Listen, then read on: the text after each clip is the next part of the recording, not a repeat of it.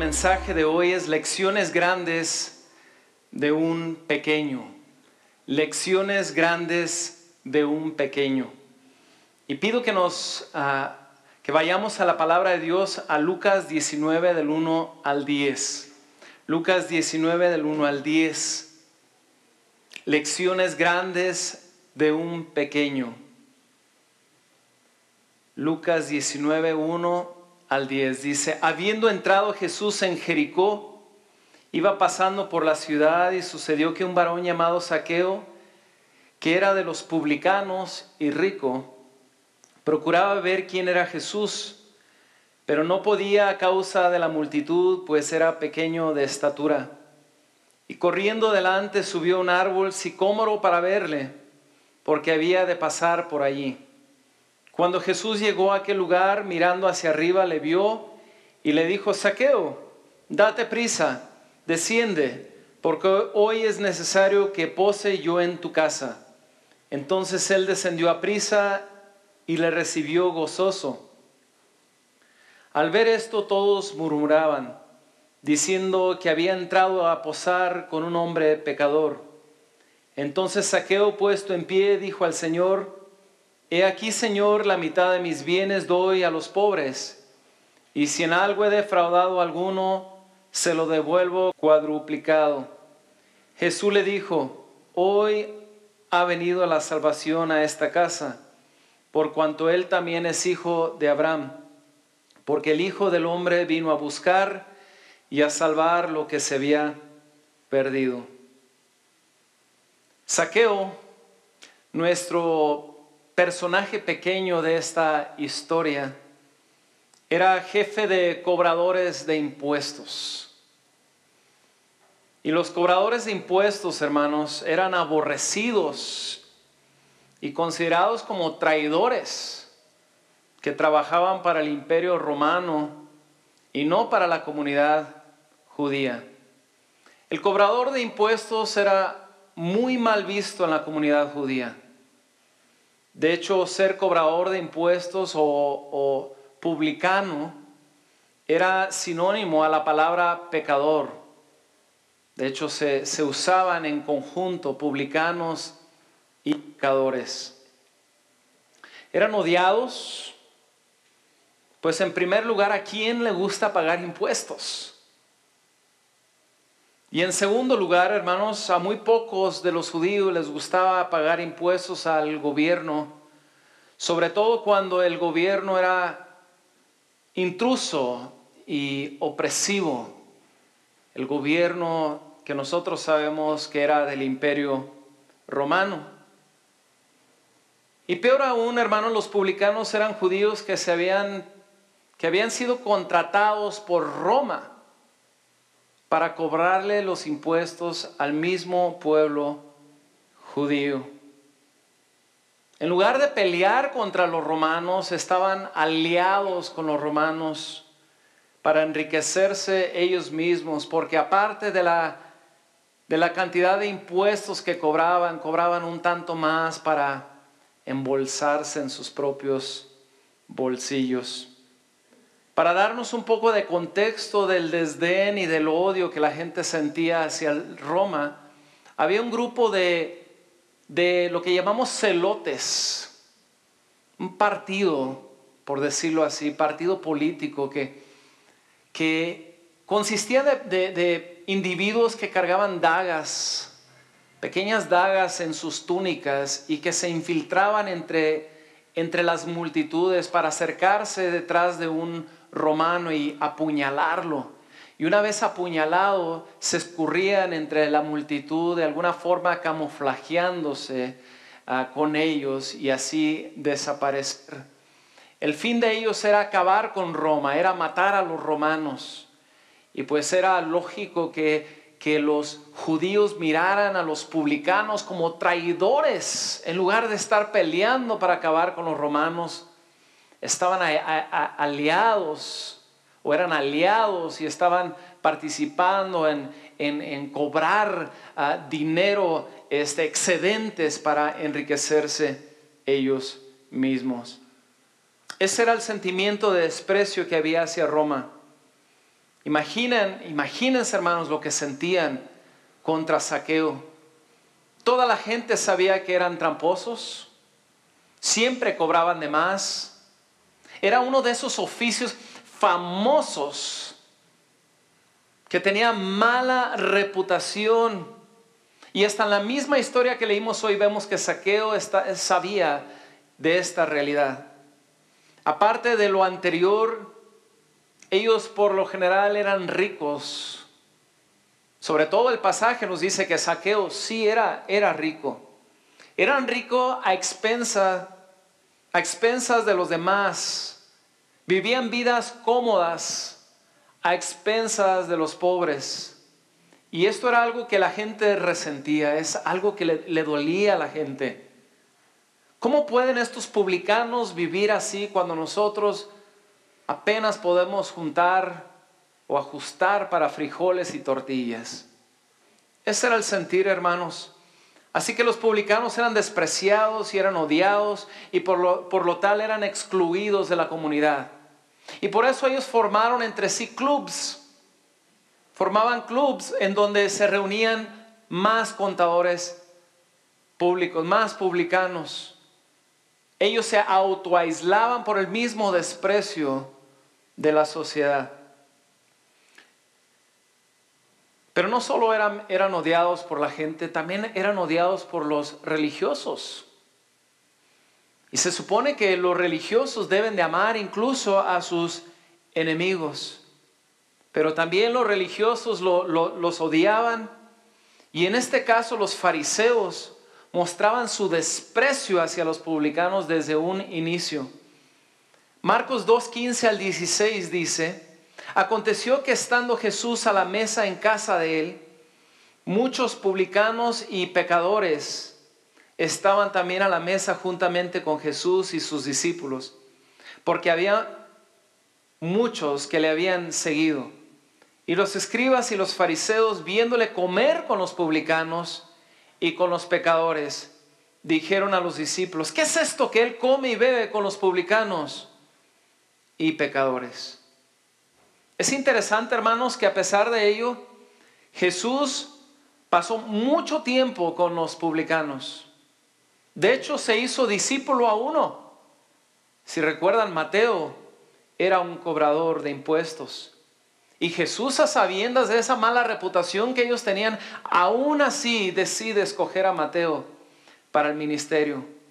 Por un lado, los fariseos querían deshacer de los publicanos y por otro lado, Jesús los veía como enfermos espirituales y quería que ellos fueran curados.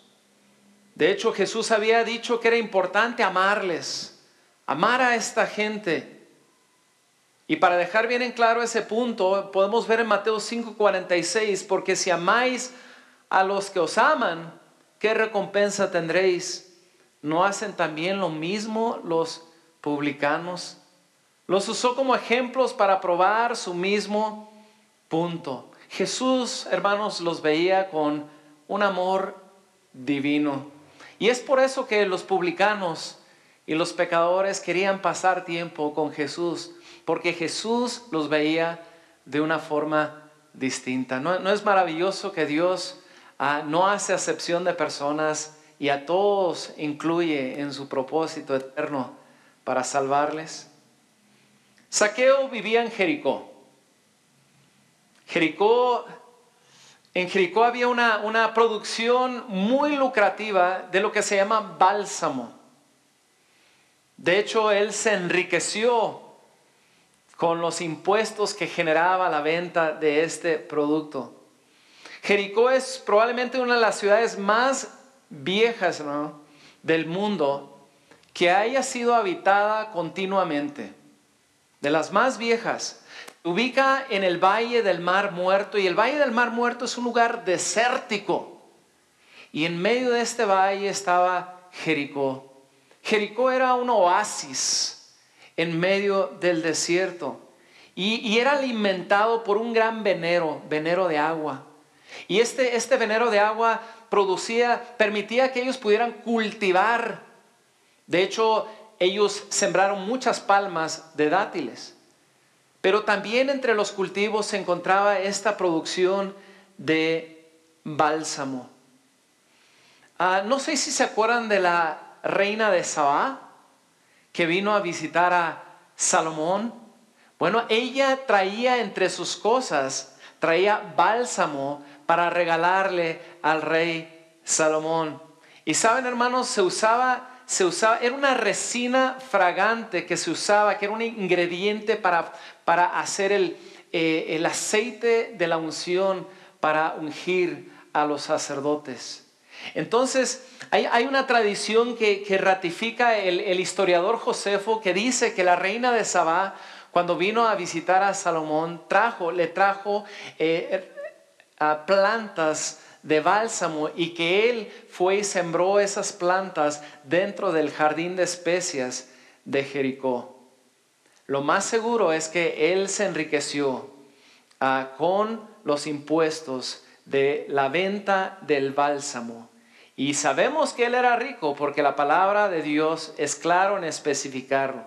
Bueno, hermano, Saqueo, el pequeño, el rico, el cobrador de impuestos que vivía en Jericó, se entera que Jesús va a pasar por ahí. Se entera de que Jesús va a pasar por Jericó. Jesús, de hecho, ya era conocido, hermanos. La gente hablaba de él, su fama recorría todas las regiones. Todo mundo estaba escuchando de este hacedor de milagros. Y, y Saqueo quería verlo. Así que trata de acercarse para verlo. Pero la historia dice que no logra hacerlo. ¿Por qué? Porque, porque es demasiado pequeño y porque la multitud le tapaba. A veces, hermanos, la gente estorba para ver a Jesús. ¿A poco no es verdad que la gente quiere estorbar nuestra cercanía con Jesús? La gente no quiere que busques de Él. Los amigos no quieren que busques de Cristo, no quieren que te acerques a Él, no quieren que dejes de tomar. De hecho, se enojan cuando dejamos los vicios. La gente no quiere que dejes de drogarte. Tus amigos se enojan si tratas de limpiar tu vida.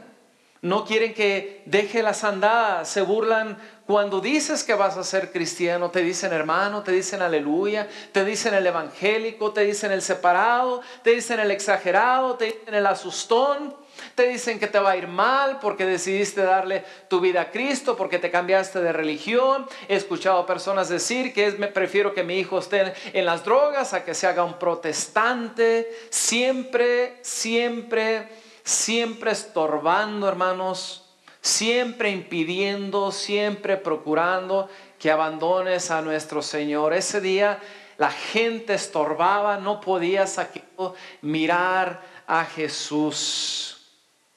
Entonces Saqueo no, no alcanza a ver, hermanos, no, no, no alcanza a mirar por encima de la gente. Todo mundo es más apto que él. Y por más que brinca, no puede, no puede ver. Tal vez podemos visualizar el desfile del, del 16, sí, o del 20, cuando no, no logramos ver a nuestros hijos que pasan. Queremos brincar, queremos estar al frente, pero no lo, no lo logramos. No, no sé cuánto medía saqueo. No sé, a lo mejor era muy chaparrito. Pero lo que sí sabemos es que era, era pequeño. Sé que, sé que yo mido una hora, una hora, un, un metro ochenta y cinco. Y aunque se supone que es una buena estatura, muy a menudo me siento pequeño también. Pareciera que nunca soy lo suficientemente alto. Sí, siempre tengo faltantes. No he podido ser el esposo perfecto. No he podido ser el padre idóneo. No he podido ser el pastor que quisiera ser. No he podido lograr mis propósitos y mis sueños. Siento pequeño a veces. Esta semana me sentía pequeño. A veces las emociones están arriba, a veces están abajo. Poco a menudo no aparentamos ser más de lo que somos, hermanos. ¿A poco no tratamos de dar una imagen que muchas veces no es la imagen real de lo que sentimos y somos por dentro. La gente tal vez piense que somos exitosos. La gente tal vez piense que tenemos todo bajo control, pero nosotros sabemos realmente quiénes somos. Nosotros sabemos lo que hay aquí. Nuestro secreto lo conocemos nosotros. Creo que todos tenemos algo de pequeñez, todos tenemos algo de saqueo. Yo sé de qué pata cogeo. Yo sé. Tal vez tú no lo sepas, pero yo sí sé. Yo sé cuáles son mis deficiencias. Yo sé de lo que presumo y de lo que carezco. Todos sabemos lo que nos falta.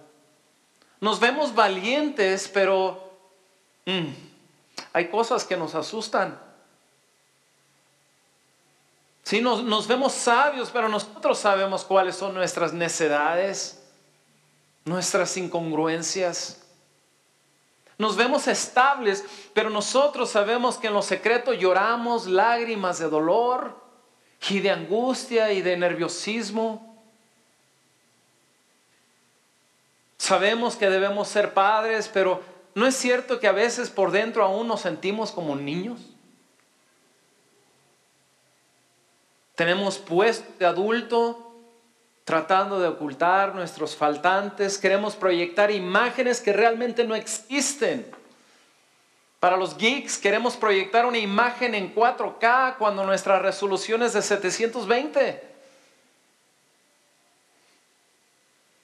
Punto es que nos proyectamos como grandes, pero lo cierto es que somos a veces tan pequeños como, como saqueo. Creo que no es algo nuevo, creo que es algo que tiene lo que tiene el ser humano. ¿Acaso no fue pequeño David cuando se entremetió con Betsabé? ¿Acaso no fue pequeño Jonás cuando ignoró la voz de Dios y huyó en otra dirección? ¿Acaso no fue pequeño Elías cuando quería morirse? ¿Acaso no fue pequeño Sansón cuando, cuando trataba con asuntos de mujeres? ¿Acaso no fue pequeño Pedro cuando negó a su Señor? Se supone, hermanos, que debemos ser de una fe grande. Pero no es verdad que por dentro dudamos. Todos tenemos algo de saqueo. Todos somos pequeños en una área de nuestras vidas. Saqueo quería ver, pero no podía. Quiero pensar que la gente pudo haber dicho, pásale aquí al frente, como otra vez como en el desfile, cuando le dicen a los niños, pasa para que puedas ver bien. Pero digo, Saqueo caía mal. Saqueo era odiado. ¿Por qué le habrían de dar chance de escurrirse al frente? Recuerden, hermanos, que de acuerdo al trato que quieres tener es el trato que debes de dar. Esa es la regla de oro. Total decide irse a subir a un árbol, a un sicómoro, dice la palabra. El sicómoro es de la familia de los árboles de olivo. Y era fácil subir, el tronco permitía subirse fácilmente. La misma naturaleza y el diseño del árbol de, de olivos se presta a que uno pueda subirse al árbol. El texto dice que quería ver a Jesús. Y yo sé que esto es verdad, porque la palabra sí lo establece. Pero me preguntaba mientras, mientras preparaba este mensaje, tal vez sí quería ver a Jesús, pero, pero podría ser que también por dentro él también quería que Jesús lo viera a él. Todos queremos ver a Jesús.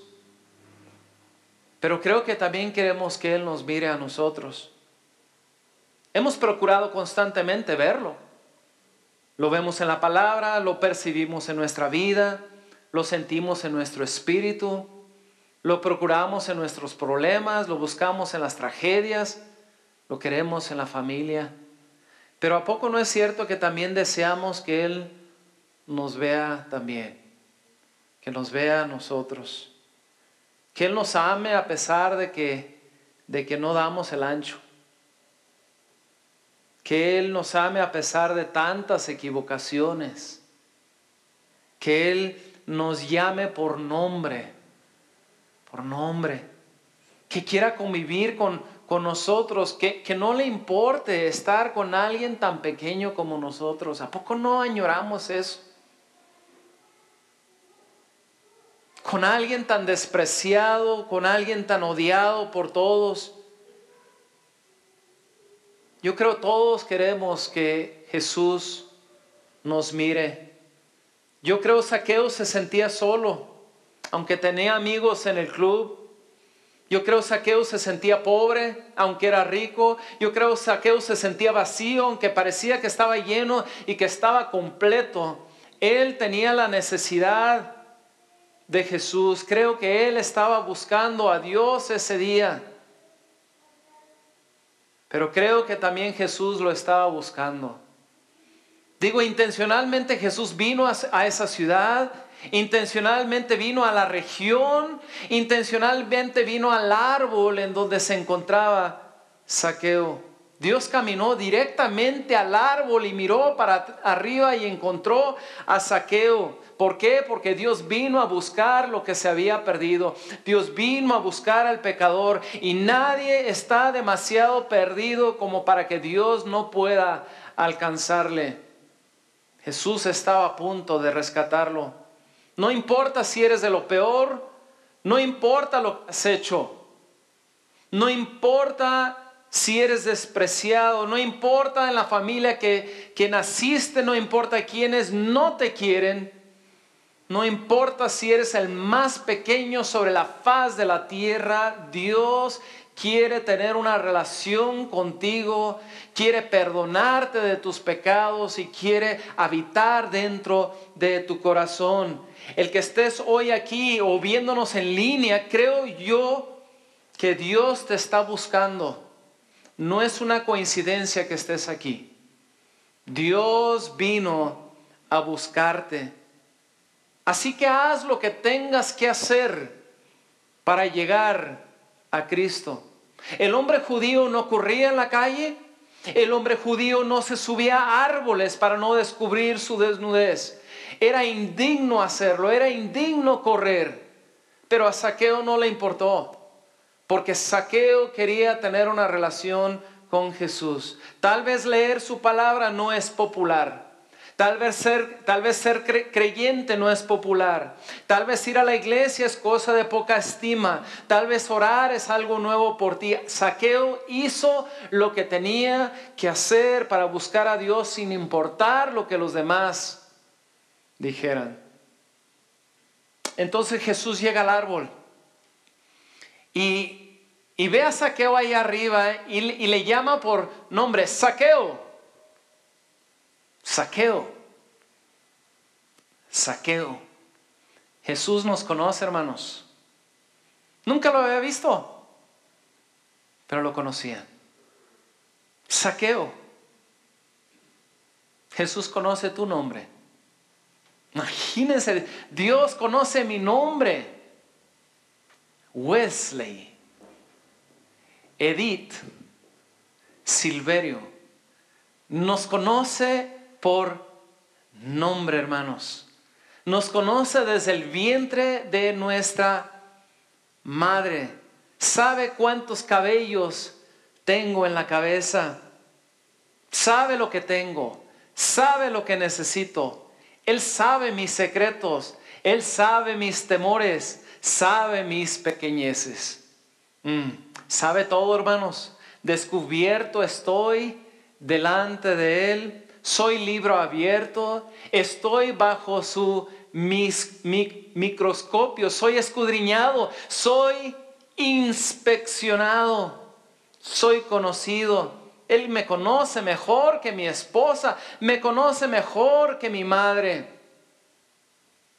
Él sabe lo que voy a decir antes de lo que lo digo. Me conoce me conoce, Él sabe mis pensamientos, sabe mis sentimientos, Él me hizo, Él me cuida, Él me dirige, Él me ama y me ama más que cualquier otra persona en este mundo. Saqueo, saqueo, bájate de ahí que a tu casa voy a ir, dice el cantito. ¿Se acuerdan que cantábamos ese cantito en la escuela dominical, los que crecieron en la iglesia? Saqueo, bájate de ahí que a tu casa voy a ir. ¿A mi casa? ¿A mí? ¿Me hablas a mí? ¿Seguro que es a mí?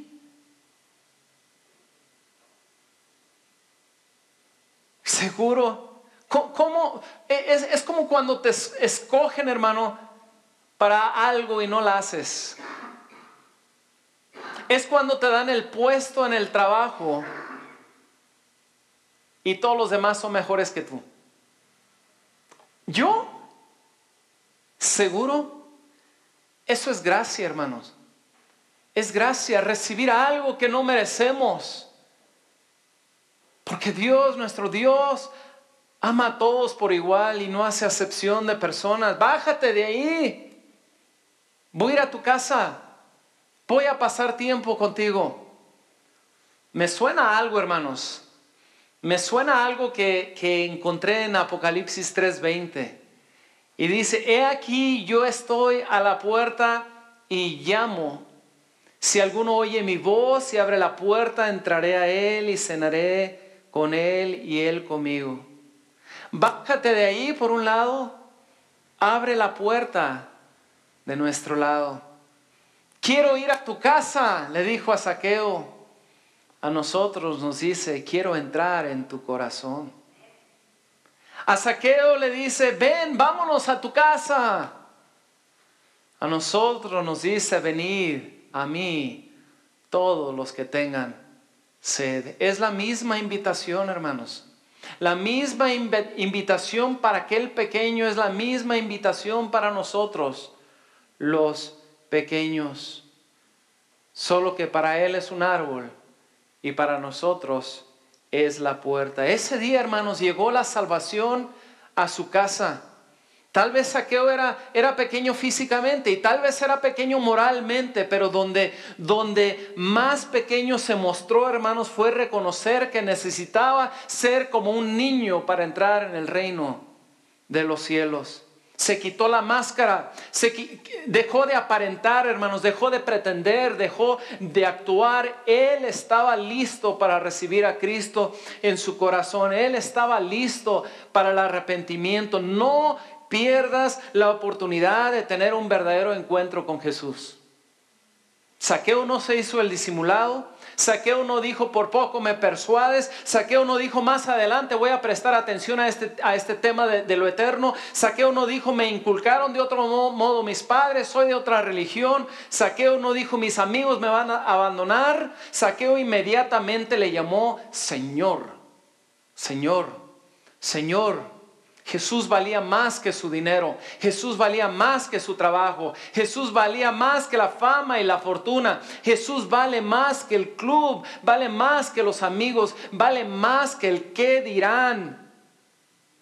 Valía más que todo, era la perla de gran precio, era, era la rosa de Sarón que valía más que, que, el bálsamo de Jericó. Era, era que las riquezas espirituales eran mejor que las riquezas terrenales, hizo el cálculo en su mente, calculó, calculó y dijo, llegó a la conclusión de que sería yo un necio insensato si dejara pasar esta oportunidad de darle mi vida a Cristo. Quiero un encuentro contigo, Jesús.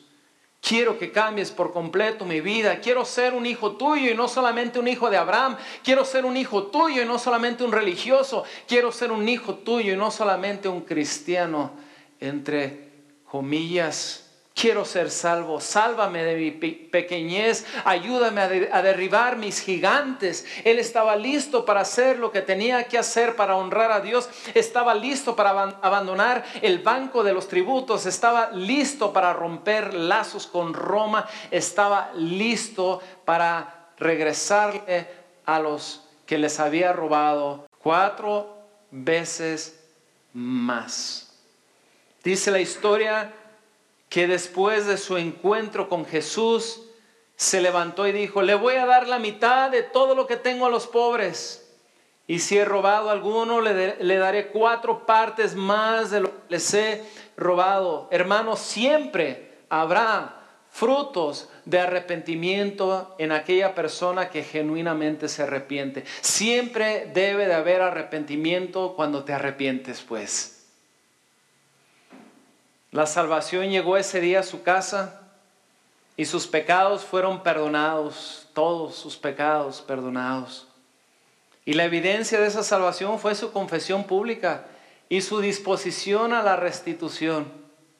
Restitución es regresar lo que has robado. Su sinceridad se muestra precisamente en esa restitución que hizo. Era un hombre penitente, era un hombre contrito y la prueba de su fe fue que quería arreglar los asuntos de su pasado. Algunos piensan que pueden venir a Jesús y que cuando vienen a Jesús ya no tienen ninguna responsabilidad de arreglar su pasado. La Biblia no enseña eso, hermanos. Los cristianos verdaderamente arrepentidos desean arreglar hasta donde sea posible los asuntos del pasado. Algunos piensan que como fueron hechos nueva criatura en Cristo, que ya no tienen que pagar sus deudas. Vayan a decirle eso a su prestamista. A ver qué les dice. Díganle al banco, yo ya me entregué a Cristo y las cosas viejas pasaron, soy nueva, criatura, ya no tengo que pagar. Vas a terminar en la cárcel. Es normal restituir hasta donde sea posible. No siempre es posible. Y no siempre es sabio hacerlo. Hay situaciones en donde no es posible restituir, ni de sabios procurar hacerlo. Hay situaciones que pueden desencadenar en una serie de problemas si lo hacemos. Debemos ser sabios y en casos donde es imposible hacerlo debemos de vivir la paz, la paz a la que nos llamó Dios. Pero un verdadero arrepentimiento trae, traerá cambios. Un verdadero arrepentimiento te llevará a amar a los que a los que no te han amado, te llevará a perdonar a los que no te han perdonado o a los que no te han pedido perdón. Un verdadero arrepentimiento te llevará a romper con los lazos del mundo. Un verdadero arrepentimiento te llevará a disculpar. Te digo, si tu vecino, tienes un problema con tu vecino, tienes una situación en donde ya no tienen una buena relación y tal vez tú lo ocasionaste, una vez que vienes a los pies de Jesús, una vez que eres cambiado, una vez en que tus pecados son perdonados, tu responsabilidad es ir con el vecino y decir, vecino, vamos a mejorar nuestra relación. Si te ofendí, perdóname. Ya conocí a Cristo y sé que me equivoqué en lo que hice contigo. Si te perdona, gloria a Dios. Si no te perdona, ese es su asunto. Pero cuando uno está lavado en la sangre de Cristo, uno está cambiado, hermanos. Uno es una nueva criatura y las cosas viejas sí pasan. Pero en aquella persona en que pasan, surgen, surgen cambios y surge el deseo de arreglar el pasado y el deseo de la restitución. Y, Saqueo se para y le dice, le voy a dar la mitad de mi dinero a los pobres y voy a regresar cuatro veces la cantidad de la persona a las, de las, a las personas que les he robado. La confesión de saqueo no consistía solo de palabras, no solamente era una decisión emocional, no fue solo levantar la mano y luego olvidar, no solo fue pasar al altar el domingo y vivir el resto de la semana como si no hubiera sucedido. Algunos prometemos algo y luego hacemos lo contrario. Algunos damos testimonio de lo que Jesús hace en nuestras vidas y luego vivimos de forma contraria. Algunos decimos que ahora sí es de verdad nuestra decisión y luego nos olvidamos. Algunos siguen por un rato, pero luego se esfuman. Pero Jesús, Jesús sabía que Saqueo sí era genuino. Saqueo era diferente. Jesús dijo, hoy ha venido la salvación a esta casa, porque el Hijo del Hombre vino a buscar y a salvar lo que se había perdido. ¿Por qué no le das tu vida tú también, como Saqueo lo hizo? ¿Por qué no le das tu corazón este día? Oremos.